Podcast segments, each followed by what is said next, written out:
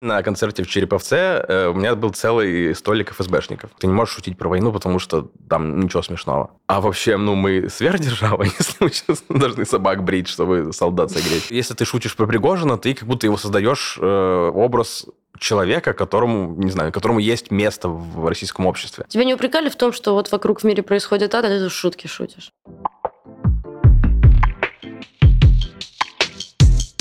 Всем привет, это подкаст «Поживем увидим». Меня зовут Надежда Юрова, и у меня в гостях впервые за всю историю нашего подкаста стендап-комик. Его зовут Денис Чужой. Денис, привет. Привет. Мы с тобой сейчас находимся в Риге, для меня это огромное счастье, когда люди приходят ко мне живые, настоящие, тут сидят ну, напротив. Для меня тоже счастье видеться с настоящими людьми. Это в, в туре очень редкая штука, на да, самом деле. Да, серьезно, так мало. Да. Ты по зуму выступаешь в туре? Нет, просто как бы, э, ну, час выступления твоего на сцене, когда там в зале 100, 200, 300 человек, это всего час. Остальное время ты грустно едешь э, в аэропорт, У тебя есть в аэропорту. час, чел. У меня есть час в три недели, когда я вижу живого человека, okay, с которым я разговариваю. Выиграла. Я проиграла.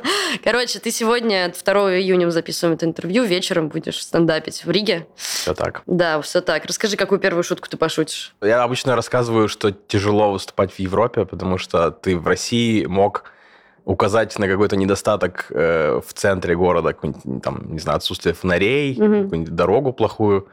Я недавно выступал в Стокгольме, я понял, что я вообще не, не за что зацепиться. У вас все слишком хорошо. Я говорю, у вас в центре и я, потрясающе. И они такие, да. Спасибо, И дальше концерт прошел такой, что вот я им говорю вещи, они такие, верно. То есть, Что, в Риге есть? Заметил, на чем можно? Пока нет, тоже пока супер. А ты давно приехал? Вчера вечером. Вот погода вчера была отстойная. Но это, ну, это не вина Риги, мне кажется. Это не вина, это абсолютный факт. Как-то пропало желание за последний год шутить про э, какие-то недостатки мест, где я оказываюсь. Потому что очень много мест? И я просто пытаюсь быть более благодарным, что мне дают быть в этих местах. А где ты сейчас, кстати, живешь? Э, в Берлине пока. Как оно? Нормально, я перестал привязываться к каким-то местам. То есть ты начинаешь любить какое-то место, и потом понимаешь, что там не останешься. Не хочется больше привязываться, пока ты не будешь уверен, что это твое прям место. Угу. И тогда вот какой-то внутренний якорь. В России у тебя было это ощущение? Оно появилось вот последние пару лет в Москве, да. Угу. А долго ты вообще жил в Москве? С 13 года. Ну вот, получается, 9 лет, 8-9. Угу. Когда ты вообще понял, что что-то пошло не так? Ну, в 21 году что-то как-то все расшаталось. А в 14 не было такого ощущения? Ну, в 14 году я туповатый был. Нет, я приехал только из Курска, и я, ну, я был слишком погружен в выживание, а тут уже в Москве, тут, а, да, Тут, да, мы все так оговариваемся. Да, да, да. А в Москве э, уже там, к тому моменту была болотная, там уже все были прям на каком-то угу. таком ускоренном э, понимании мира. Я чуть-чуть долго до, доезжал до этого понимания, что не туда мы едем. Ну, то есть тогда это было все вот на каком-то уровне. Депутаты принимают идиотские законы, которые тебя мало касаются. Там начали бороться с иностранными медиа, с, по-моему, как раз ЛГБТ тогда начали как-то год, вот потихонечку начали бороться, и ты думаешь, ну, идиоты, что, идиоты. И потом это потихонечку к тебе подбирается, начинаешь сильнее и сильнее переживать, и в 21 году это прям стало вообще э, каким-то таким душащим, потому что Это когда Навальный вернулся? Когда Навальный вернулся, когда Идрак уехал, угу. когда вот начались вот эти движения вокруг границ России, когда стали стягиваться войска к границе с Украиной, и, ну, даже там ты не верил, что это будет война, но это все равно какая-то нездоровая фигня. И вот как-то это все, вот это общее ощущение начало складываться, потом меня начали чуть прессовать менты. Так, расскажи. Ну, я выложил концерт на YouTube, и они стали проверять какие-то шутки там. При что том, нарыли? А в том-то и дело, что ничего не нарыли. Это странно, потому что а, они приезжали в Москву из моего родного города, у меня был допрос с ними. Просто мне адвокат сказал, как говорить вещи, факты просто, как их рассказать так, чтобы тебе... То, что я говорю, он говорит, расскажи, как вот ты там, не знаю, вот зашел в это помещение. Ну, то есть я говорю, я зашел, сел за стол. Он говорит, не говори сел. Почему? Ментам не нравится слово «села». Вообще должно быть наоборот. Вот. Ну, то есть он говорит, это тебе в минус сыграет. В общем, он чуть меня прям под, подработал мой текст. Я поговорил с э, копами, и потом мне через две недели позвонили из Управления собственной безопасности МВД Курской области, что-то такое. И они мне спросили, а что вообще, что у вас за проблемы с ментами? Потому что они какую-то написали херню какую-то, mm-hmm. и, и я говорю, я не могу понять, из-за чего мне возбуждать уголовное дело, потому что это какая-то херня не связанная, это какой-то шизофазический текст. Я говорю, ну не возбуждайте тогда уголовное дело. Она говорит, ну ладно. И все, я положил трубку. А можно это... так всегда было? Да, и как будто, ну то есть какое-то просто у них было желание докопаться, которое ни, ничем не было обосновано. И это, ну, странно. Угу. Тоже не можешь прямо расслабленно жить, когда менты просто что-то хотят с тобой поговорить неожиданно. После войны это ухудшилось? После войны я уехал. Я не... Сразу? Мы уехали где-то через месяц с копейками после угу. начала войны, угу. поэтому... Ну, там был какой-то интерес ко мне, приходили ФСБшники на вот, концерт. Вот, да, хотела, чтобы ты рассказал про ФСБшников, которые пришли на твой концерт. А, у меня был концерт сначала в Вологде, на котором мне принесли венок похоронный на сцену. Какая у тебя была первая мысль? Первая мысль была, что это какой-то прикол, потому что у меня много шуток про смерть было всегда. Mm. Я подумал, что это какая-то отсылка mm. к э, этим шуткам. Флешмоб. Да, я думал, что это вот мои верные зрители. И потом я прям, вот они появляются из темноты, я вижу, что это чуваки в спортивных штанах. Я такой, ну, вряд ли это прям вот моя целевая аудитория. И потом там была вот эта ленточка, на которой написано «предатель». Я такой, ну, наверное, это уже не прикол. Вот. И потом уже как-то подумал, у меня формально есть повод уйти со сцены, потому что это прям вы выбиваете из равновесия. Потом подумал, что тогда получается, что венок сработал, да, как, угу. э, как цель. И я прям через силу каких-то приколов накидал про этих идиотов и просто продолжил концерт, довыступал. Потом пофоткал венок, выложил в соцсети. И это разошлось, там про это написали медиа. И что мне это дало? На следующий день на концерте в Череповце э, у меня был целый столик ФСБшников. Вот, и они прям один из них... Э, то есть обычно Эшников-то ну, довольно легко выпалить, э, когда ты выступаешь в Москве. То есть они одеваются в... Мы разгонялись с чуваками, что они как будто гуглят, как выглядят люди. И как они... выглядят эшники. Да, и они надевают какую-то очень странную... Она как будто человеческая одежда, но она какая-то очень такая неподходящая живому человеку. И ты их обычно можешь легко спалить, потому что они сидят, и они там дожидаются там, 15 минут после начала шоу, и вот так вот Mm-hmm, Какую-то mm-hmm. еще камеру, какая-то уродская камера, какой-то вот сам себе режиссер какой-то у них начинается. А тут я выхожу, и, видимо, ФСБ это они более уверенно себя чувствуют. И там сидел чувак, который вот так сразу, сначала с первой секунды концерта вот так сидел. Я такой, ага, окей. И у меня внутри э, потихонечку уходят блоки про Украину. Я такой, окей, окей. Серьезно? Ладно. Ну, потому что хотелось уехать из Череповца в тот день. Угу. Не хотелось остаться там дольше, чем я планировал. Когда закончил, тебе что-то... Они пошли за тобой? Нет, а я прям вот... Э, у меня был опыт работы с адвокатом. Mm. У меня была внутренняя редактура. Я чуть-чуть... Э, тронул тему, но не, ничего не, не наговорил себе на какие-то статьи и уехал. Угу. И все. И, по-моему, один, из, один из последних концертов был. В Москве там посмелее говорил, дал последний концерт и полетел. Угу. А те, кто остались в Москве, у тебя остались друзья, которые сейчас, не знаю, выступают в стендап-клубе номер один? Там вообще есть хоть что-то, какой-то да, юмор, полно, который... юмора полно. Который, не, ну, я имею в виду оппозиционный. Острова. Ну, да. Ну, он такой стал более чуть за... завуалированный, но остался. Mm. Его, скорее всего, не будут снимать на камеры, то есть, скорее всего, это перешло в э, формат, э, ты выходишь, выступаешь в клубе, и это вот происходит между нами с вами. Это mm. никуда больше не пойдет. Угу. Ну, люди же пишут, теперь. выкладывают.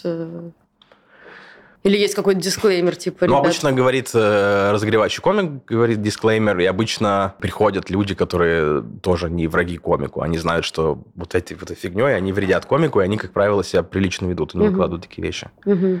Никто не застрахован. Я думаю, что кто-то влетит так или иначе еще за эти штуки, но в целом все держатся. Кто из твоих коллег по цеху, стендаперов, тебя разочаровал, а кто, наоборот, удивил своей позиции? А, в целом никто не удивил, никто не разочаровал. Все повели, как ты планировал. Да? Да, все. Ты, ну, ты смотришь на комика, условно говоря, ты там, два года назад смотришь на комика и думаешь, ну, если что-то начнется, этот прогнется, этот нет. Ну и как бы вот 99% и 9, даже 99,9 повели себя, как и ожидалось. И... Что должно было бы случиться, чтобы ты сам согласился остаться в России, не знаю, пойти работать э, на ТНТ, зарабатывать огромные деньги, шутить шутки, которые надо шутить, есть ли какой-то вариант развития событий, при котором ты бы на это согласился? Да я не думал, что мне кто-то бы предлагал это.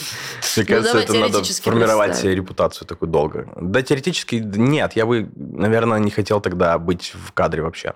Ну, то есть, э, я вообще долгое время шел к тому, чтобы быть сценаристом. То есть, э, мы вообще с супругой планировали, что купим э, в Подмосковье что-нибудь, недвижимость, ну, домик маленький mm-hmm. вместо московской квартиры. Я просто буду оттуда писать сценарий и меньше выступать. Mm-hmm. Мы к этому прям двигались. Мы писали там сериал, пилот, э, и все было к тому готово. Вот в идеале, если бы э, там встал такой выбор оставаться и что-то делать, я бы лучше делал какие-то сериалы ни о чем, нежели вот шел на какие-то компромиссы и вот про что-то рассказывал со сцены от своего лица. Угу.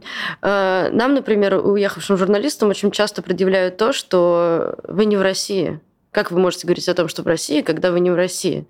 Вот шутить про Россию, когда ты не в России. Как тебе кажется? Это окей? Да, во-первых, нет уже, ну, мы же географию определяем Россию. Ну, то есть... Ну, типа того. Ну, да. то есть, вот, если ну, ты, люди например... говорят, вот я сижу в Москве, вот я понимаю, что, что происходит в России. А вы там сидите в своей Риге, и что вы там видите? Вы оторвались от, от реальности в России. Блин, из Москвы, конечно, такое очень-очень самонадеянно говоришь, что ты в Москве понимаешь Россию. Это тоже... Согласна. Это же вообще не определяется географией. Ну, ты можешь сейчас приехать в, не знаю, к границе с Калининградской областью и ножкой вот так заступить, и такой, все, я имею я право все говорить. понял. И это как будто, оп, включилось, выключилось. Но это же не так работает. У нас сейчас э, какое информационное пространство, где мы все в России. Я, то есть ты, живя в Турции, там, когда я, не знаю, в США был на концертах, я открываю с утра все эти телеграм-каналы, я в России. То есть, и если ты сидишь в Москве, ты там столько же понимаешь про, не знаю, про Белгород или там про Нижний Тагил, сколько и люди в, в, в Латвии там, да. При желании. Да, при желании, но при желании, при навыках там и так далее. То есть, не знаю, это такой очень какой-то, не знаю, наверное, способ себя успокаивать, что ли. То есть это, я не могу не осуждать, не хвалить ни тех, кто не уехал, никто не остался. Это просто выбор э, в плане, не знаю, безопасности. Это не вопрос того, что вот я уехал и буду говорить. Или не уехал и не буду говорить. Это Согласна. Ты сейчас ездишь по турам, а еще начал выступать на английском языке.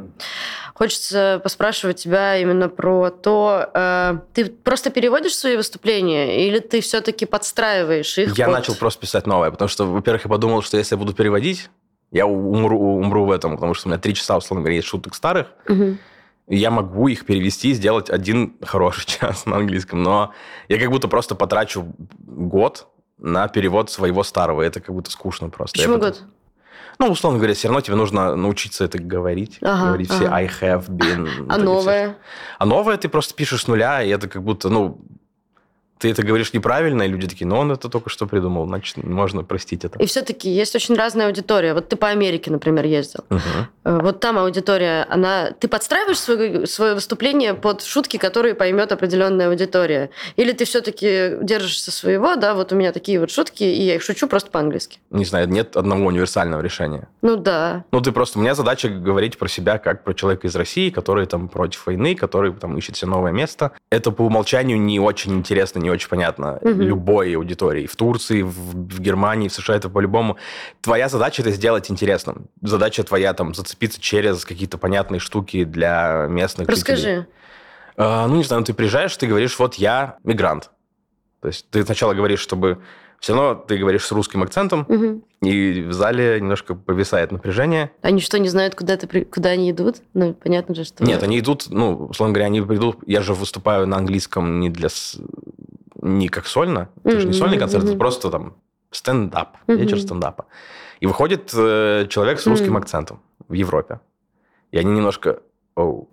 И ты говоришь, я против войны, и вот что, какие приколы произошли из-за того, что я против войны. Такие, а, все, это нормальный чувак, он, все окей. Дальше не тебе верит, и дальше тебе нужно уже искать какой-то общий опыт с этими людьми. Ты говоришь, вот я сейчас еще мигрант, э, и вот э, и тут им рассказываешь уже какие-то вещи, которые ты понимаешь как мигрант, и тут уже более широкая какая-то сфера. То есть уже люди, которые приехали из Индии, из э, Палестины, еще откуда-то, они тоже понимают, как, каково приезжать из э, оттуда, с востока в западную страну и пытаться тут э, поселиться и начать ну, жить. да, но это же, очевидно, не основная аудитория. Вот американцы, которые приходят и такие смотрят на тебя и думают, какие там точки пересечения вообще. Ну, они же понимают, это тоже... Америка – это же страна иммигрантов. Ну да, я То понимаю. есть у всех есть какой-то бэкграунд, там, там нет, же, нет же американцев. Uh-huh, есть uh-huh. индейцы, которые не ходят, по моему опыту, на стендап. Остальные все, у всех какой-то бэкграунд откуда-то из других стран, и они все понимают, что или они сами, или их там отцы, бабушки, дедушки когда-то проходили через такую штуку. И в целом довольно легко найти какое-то вот э, представление о том, как вот приезжать в новое место и адаптироваться. Плюс у американцев много вообще... Эм, им как будто проще по ментальности, они как будто более привычны к тому, чтобы менять место внутри страны. Угу. То есть они там, я живу в Мичиган, и поеду сейчас куда-то в другой, в другой штат, потому что там более кайфовая работа. То есть для них, для них это проще, и как будто они постоянно в движении, и вот, вот эта вещь мигрантская для них очень понятна. Расскажи какие-нибудь три мигрантских, э, ну, какие-нибудь три повода, по которым ты шутишь на мигрантские темы. А, ну вот моя любимая сейчас тема, что у меня в Берлине чувак, который меня стрижет, угу. ему лет 50 с лишним, он из Палестины, и он такой у меня сейчас, э, как, э, господи, как из, из «Звездных войн», Оби-Ван Кеноби. Он угу. мне рассказывает про то, как жить, как быть мигрантом. И я ему говорю, я ему говорю, блин, вот так что-то приехал, тяжело. Он такой, сложно только первые три года. Я такой, блин, серьезно, три года? Потом еще сложнее. Да, я говорю, блин, я же типа из Восточной Европы. Три года – это очень большой процент моей жизни. И он такой, блин, сочувствую. Мы чуть подольше живем на Ближнем Востоке. Ну вот, и вот какие-то такие штуки, что вот у вас есть много общего с людьми, которые тоже приехали, которые тоже адаптируются. И это вот адаптация – это как будто самый интересный процесс, потому что ты э, учишь новый язык, ты постоянно сталкиваешься с э, ментальностью местных, потому что Э, в Берлине, например, берлинская комедия вся строится на том, как ты э, взаимодействуешь с немцами. Угу. Потому что немцы это вот очень э, прагматичные, упорядоченные люди, и это всегда вообще не совпадает с ни с другой никакой ментальностью. Там люди из Индии такие, я не понимаю немцев. Люди mm-hmm. из Америки такие, я не понимаю немцев. И это всегда вот как будто вот мы вокруг кого-то одного знаменателя все пытаемся как-то себя пересобрать. Mm-hmm. Это прям интересно и самому про это шутить, и слушать других комиков очень интересно. Жутко интересно про, про немцев. Расскажи, чем они другие, какие у тебя были тейки, когда ты сталкивался с какими-то расхождениями? Я не могу сказать, что, что сложное было, потому ага. что ну, все равно, наоборот, клево, потому ну, что типа они смешное, клевое, да, это как бы... Ну вот, например, э, самое, что меня... Их любовь к анкетам, к опросникам, ко всему. То есть эм, я прихожу в первый день в Германии, говорю, можно мне симку? Она говорит, ну, у вас нет ВНЖ, поэтому вот только prepaid симка. Угу. И она там вот здесь и здесь распишитесь, и они дает две симки для меня и для жены.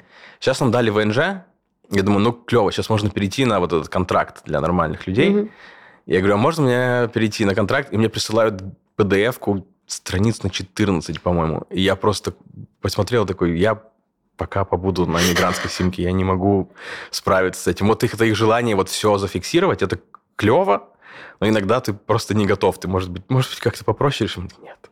Это не то, что ты в переходе, тебе симку дают бесплатно, ты взял Да, и потом тебе с этих номеров угрожают. Да, да, да.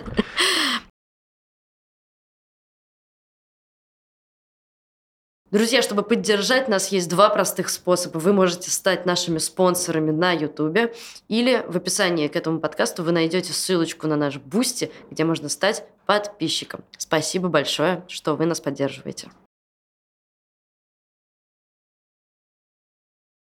Скажи, про Америку есть такая какая-то стереотипная, не стереотипная мысль о том, что они не воспринимают то, что происходит между Россией и Украиной э, так близко к сердцу, что они не очень, ну, что они чуть дальше, чем та же Восточная Европа, например. Ну, потому что это физически далеко. Например, да. А ты это почувствовал, когда ты ездил по Америке? А, ну, это просто про это не говорят.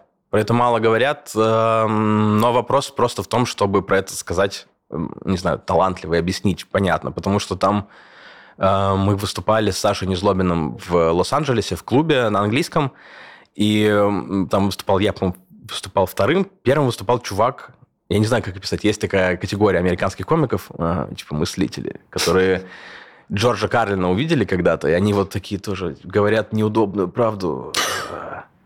И это вот какой-то чувак, которому лет 45, он там в 2003 году снимался на Comedy Central и дальше живет на этом успехе. А вот он такой, что мы вообще Украине помогаем? У нас что, нам не на что деньги тратить? И все сидят и такие, ну, ладно. Типа, такие, ну, может быть, может, не, не знаем. И это вот не у него не вызывает никакой, э, никакой искры в нем, нет. Это, он просто как будто, ну, это hot take. Надо сказать что-то, что mm. не очень э, принято об этом говорить. Mm-hmm. Потом ты выходишь и говоришь, пиздец, вы видели, что происходит? И ты про это говоришь, в тебе больше огня, ты про это говоришь, и ты это подкрепляешь смешными шутками. И я с идеей, что надо помогать Украине, с какими-то шутками про это, гораздо больше смех вызвал. Просто вопрос в том, чтобы про это говорить. То есть, и, и, понятное дело, им это не интересно. Понятно? Они на другом континенте, у них миллион своих проблем. И вопрос в том, чтобы про это говорить, они, как бы, понятное дело, что американцев сам собой интерес к войне в Украине не, не зародится. Угу. Это надо, кто-то должен про это говорить и как-то привлекать внимание. Как шутить про войну? Про войну никак. Про войну ты можешь шутить про то, как на тебя это влияет.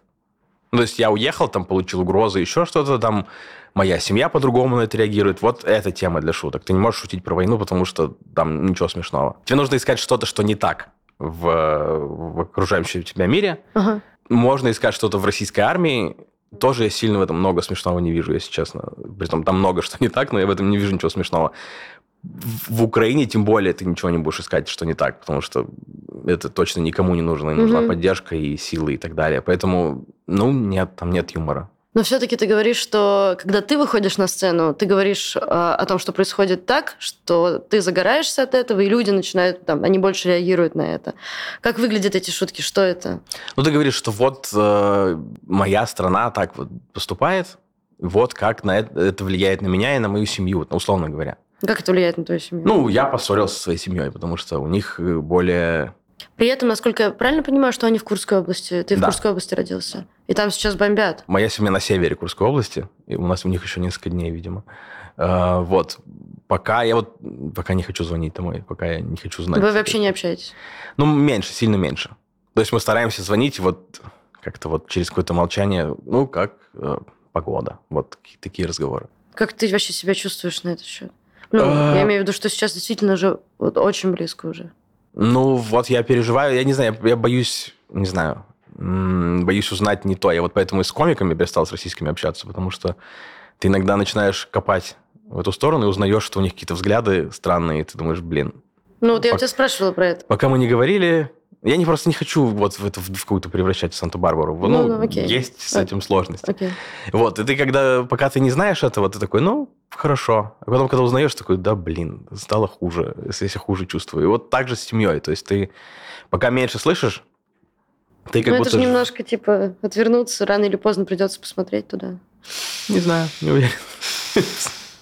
Чем... Не думал о том, чтобы как-то вывозить их или типа того? Так они не поедут. Никто не хочет никуда ехать, всех устраивает. Даже не, не то, что Какая устраивает. Какая позиция? Ты вот говоришь, мы поссорились, из-за чего? Что они говорили? Ну вот ты с ними говоришь, вот ты говоришь, я вот потерял работу, потерял дом, мне угрожали, э, еще что-то, еще что-то. И ты вот их просто вот заваливаешь какими-то вещами, ты им рассказываешь про войну, про то, что, не знаю, про все дворцы им скидываешь все эти видеоинтервью, и они сидят молча. Потом говорят, ну а что еще Путину оставалось делать? И ты такой, блядь все, просто я сейчас час зря рассказывал. Вот, и поэтому, ну, окей.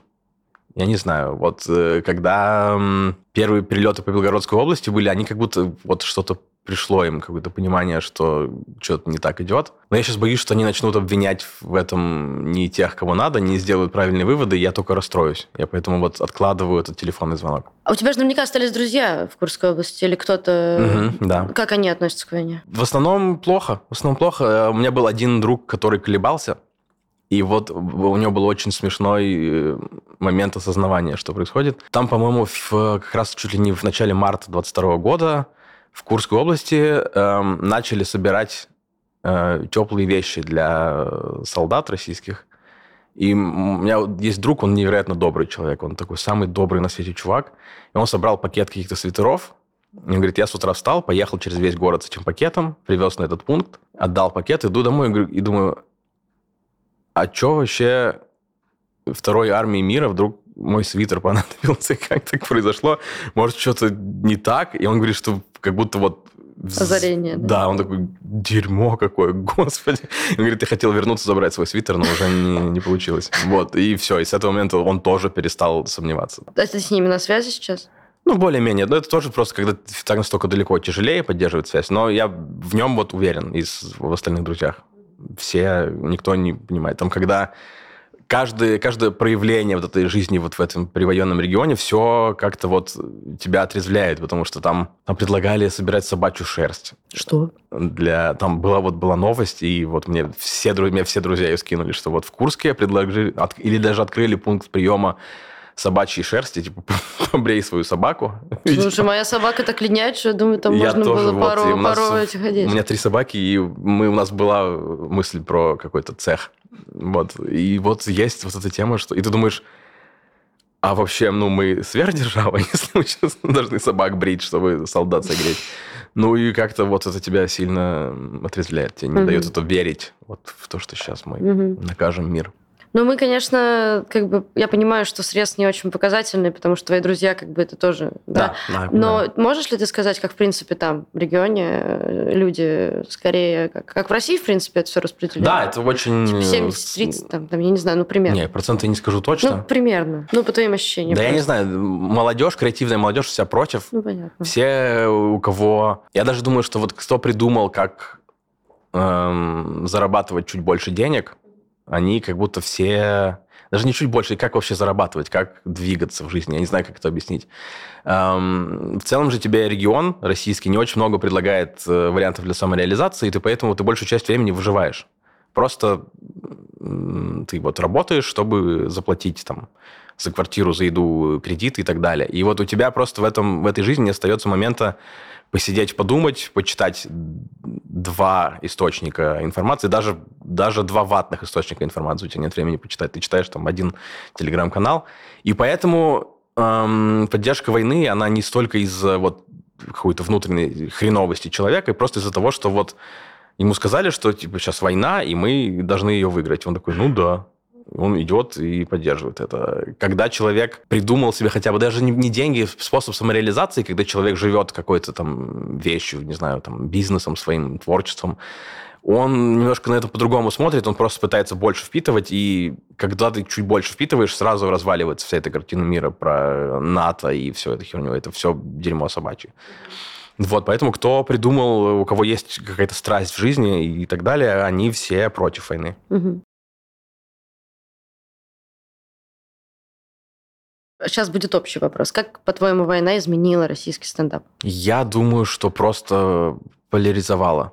Тех, кому было интересно говорить про, про политику и так далее, про национальности и вот эти все вещи, они получили себе больше повода про это говорить. Кто говорил про семью и какой там смешной таксист – они получили еще больше подкрепления того, что надо про это говорить, потому что всем сказали, шутите про это, иначе вы не шутите. То есть это просто были, так были два каких-то эм, лагеря комедии, и они просто вот более четко оформились. В целом не очень большие перемены произошли. Угу. А знаешь ли ты кого-то с условного ТНТ, кто с начала войны выступил против и ушел? Ира Приходько уехала.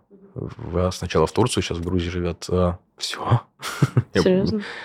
Я, скорее всего, кого-то просто забыл, но вот из заметных телекомиков не припомню. Угу.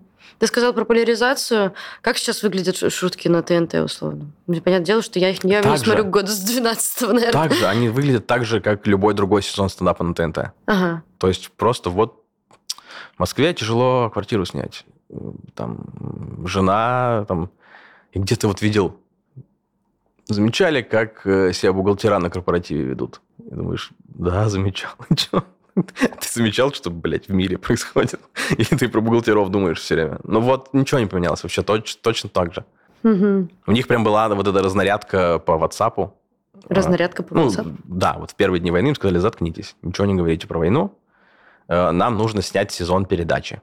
Вот у всех была задача снять сезон передачи, который вот вышел, по-моему, летом 22 года, и вот он такой прям, как будто летом 21 он вышел такой прям, все хорошо, все кайф. Быть против войны очень невыгодно, что ли. Я не знаю, вот это не, не, не совсем точное слово, но в этом нет никаких плюсов. То есть все, э, по большой части, кто остался на ТНТ, они все заряжены на вот какую-то эффективность извлечения прибыли из того, что ты медийный, а быть против войны – это ты сильно теряешь во всех э, и в деньгах, в медийности, и в каких-то просто возможностях ко всему.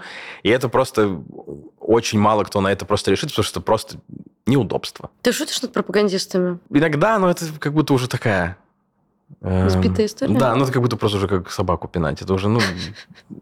Да, Соловьев тупой. Что ты скажешь тут еще? Ну, не знаю, Стас как просто еще смешно над ним еще. Он как будто он еще очень такой живой человек. Просто все остальные уже это просто какие-то вот... Эм, не знаю, роботы, у которых есть скрипты какие-то, вот как вот э, человек, ну, который тебе из банка звонит, и вот у него есть вот эта папка с, э, со всеми возможными поворотами разговора, Э, Стас как просто искренне тупой. Он искренне несет херню, и еще над этим можно пошутить.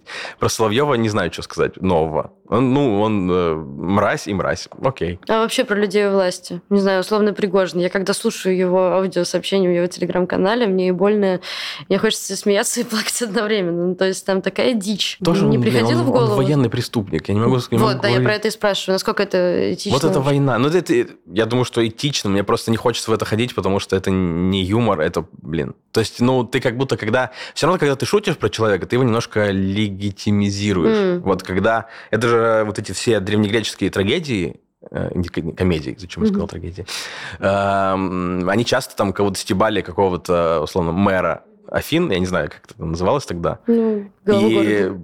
считалось долгом мэра Афин быть в зале в момент, когда тебя mm. стебут, очень жестко. И это, как правило, если тебя жестко стебали, ты, как правило, потом еще и переизбирался, потому что ты вывез вот это личное, личный стеб. И то есть, ну, как будто его признавали человеком живым, со всеми его недостатками и плюсами. То есть, и когда, когда Трамп избирался, всех эм, ведущих лейт-найтов потом очень критиковали за то, что они звали э, Трампа в, э, в эфир, потому что они из него делали человека. Mm. То есть они к вот этому набору вот этой херни, антиисламской, там, антимигрантской и еще какой-то, они еще добавили к тому, что он настоящий человек, которого можно там поворошить mm-hmm. его в, в странные волосы. Mm-hmm. Вот. Также, если ты шутишь про Пригожина, ты как будто его создаешь э, образ человека, которому, не знаю, которому есть место в российском обществе. Я считаю, что нет, и поэтому, ну, ни Шут. одного человека у власти нету. Ну, мне кажется, что все, кто, кому в телеке видим, все должны... Не, не хочу никаких громких слов говорить, но больше в телеке их не должно быть. То есть они не должны быть в публичном поле больше никогда. У тебя такой образ депрессивного комика. Угу. Это не образ. Okay. Это не образ. Ты просто депрессивный чел. Как с началом войны. Mm. Ух, в полную силу разыгралась. Серьезно? Ну, конечно, как, как ты Как еще... ты справляешься? Вот все попса, медитации. Серьезно? Да. Помогает? Нет, но как будто вот... Как ты справляешься? С помощью медитации помогает? Нет. А, помогает скорее просто вот э, то, что у тебя есть напоминание каждый день сделать медитацию. Окей. И ты вот э, у тебя появляется чувство, какой-то иллюзия э, контроля над mm. жизнью. Ты вот не знаешь, что завтра тоже надо будет делать медитацию. Ты как-то вокруг этого выстраиваешь день, и как-то помогает. У меня там... Я сейчас в разлуке с собаками, но когда были собаки, то есть ты знаешь, что тебе надо их выгуливать, тебе нужно бросать собаке мячик. И ты на 100% в депрессии не можешь быть, когда ты собаке кидаешь мячик, потому что, ну, тебе надо хотя бы для собаки притвориться, что тебе весело. Mm-hmm. Поэтому вот эти какие-то мелкие штуки помогают просто вот не заполнять, когда это тут какое-то черное какое-то, какое облако в тебя заползает, а когда ты вот забиваешь день а, работой, собаками, вот этими всякими какими-то бесполезными практиками, как будто просто чуть меньше места вот для этой вот тьмы в тебя. Но когда она приходит что ты чувствуешь? Э, да, вот в том-то дело, что ты не чувствуешь ничего, ты просто вот, ты какой-то вот мешок угу. с, из кожи. А бывает такое, что на работу тоже не хватает сил? Типа тебе сегодня вечером выступать, а ты сидишь и просто понимаешь, что... Ну, конечно, да. И если как? это не платное выступление, я просто не иду. А, а если платное, то ты... Э, я выпиваю два Редбула, и это обманывает... Э, Твой мозг. Да, потому что у тебя начинает фигачить сердце, такое, о, а что-то живем, живем, это, это просто у тебя все разогналось внутри, у тебя что-то похожее на паническую атаку, и ты выходишь такой, эй, добрый вечер, здрасте. Я обычно, потом мне пишут, вау, ты сегодня такой был, конечно. А ты такой, драйвовый. ты истерический смех. Ну, у меня про это тоже был вопрос. Смех над страшными вещами, помогает ли он? После выступления ты выходишь у тебя есть ощущение, что ты что-то проработал, тебе как-то это все? Не, я ничего не проработал. Я надеюсь, что это кому-то помогает проработать а. их штуки, потому что когда ты про острые вещи говоришь э, в выступлениях, это никогда не смешно. Тебе нужно с этим пожить и чуть-чуть самому примириться. То есть ты не можешь про то, что у тебя прямо сейчас болит, ты не можешь про это шутку нормально придумать. Тебе нужно чуть э, самому... Не, не отстранить. Тебе нужно это прожить. То есть твоя задача, наверное, проживать это чуть быстрее, чем зрители, потому что ты это уже говоришь, как будто ты это прожил, и ты им говоришь, ну вот э, дерьмо, но вот так вот мы из этого выберемся. Э, если ты сам еще не выбрался, то ты просто всех загонишь в еще большую депрессию. Это неправильно. Угу. Тебя не упрекали в том, что вот вокруг в мире происходит ад, а ты шутки шутишь? Ну, я думаю, что ватники упрекали. думаю, как, что... как бы ты на это ответил? Приходите, послушайте. Это, ну, когда ты про это шу- слышишь какие-то шутки, ты, ну, у тебя нет вопросов к тому, про что я шучу. Это не... Я не говорю, что, типа, да, круто, все. Я не отрицаю то, что происходит. Я не отрицаю, что мир в дерьмовом состоянии. Даже не только Россия и Украина, в целом мир в дерьмовом состоянии. И это глупо отрицать. Это, ты, ты не можешь говорить, да, все круто. Это ты выглядишь фальшиво. И это вот это хреновое не очень... Это немножко аморально, когда ты говоришь все клево, когда все сыпется. Когда ты говоришь дерьмово, но вот как мы можем здесь найти прикол, это скорее помогает, чем, не знаю, не издевка, а скорее просто способ протянуть чуть дольше. Все дерьмово, как найти прикол? Да. Как? Как? Э, ты просто ищешь не знаю, параллели с другими Ты можешь просто рассказать что-то, да, о том, как, как просто, например, ну вот у нас там зрители нас сейчас смотрят на ютубчике такие, кто это вообще зачел такой, что он там шутит себя в стендапах? Расскажи что-нибудь.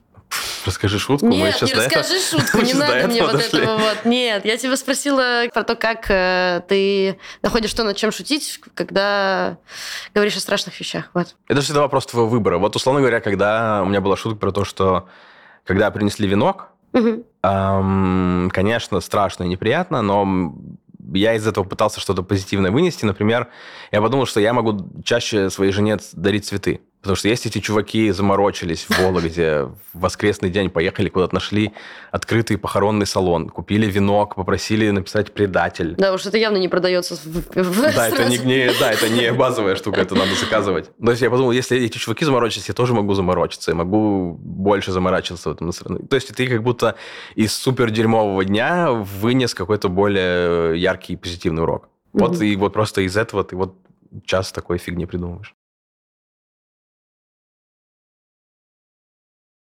Это был подкаст «Поживем и видим». Спасибо, что вы дослушали до конца. Подписывайтесь на канал, ставьте лайки, нажимайте колокольчики, чтобы не пропускать новые видео на нашем канале. А еще подписывайтесь на наши подкаст-платформы. Иногда слушать удобнее, чем смотреть. Спасибо, что вы с нами. Ваша «Новая газета Европа».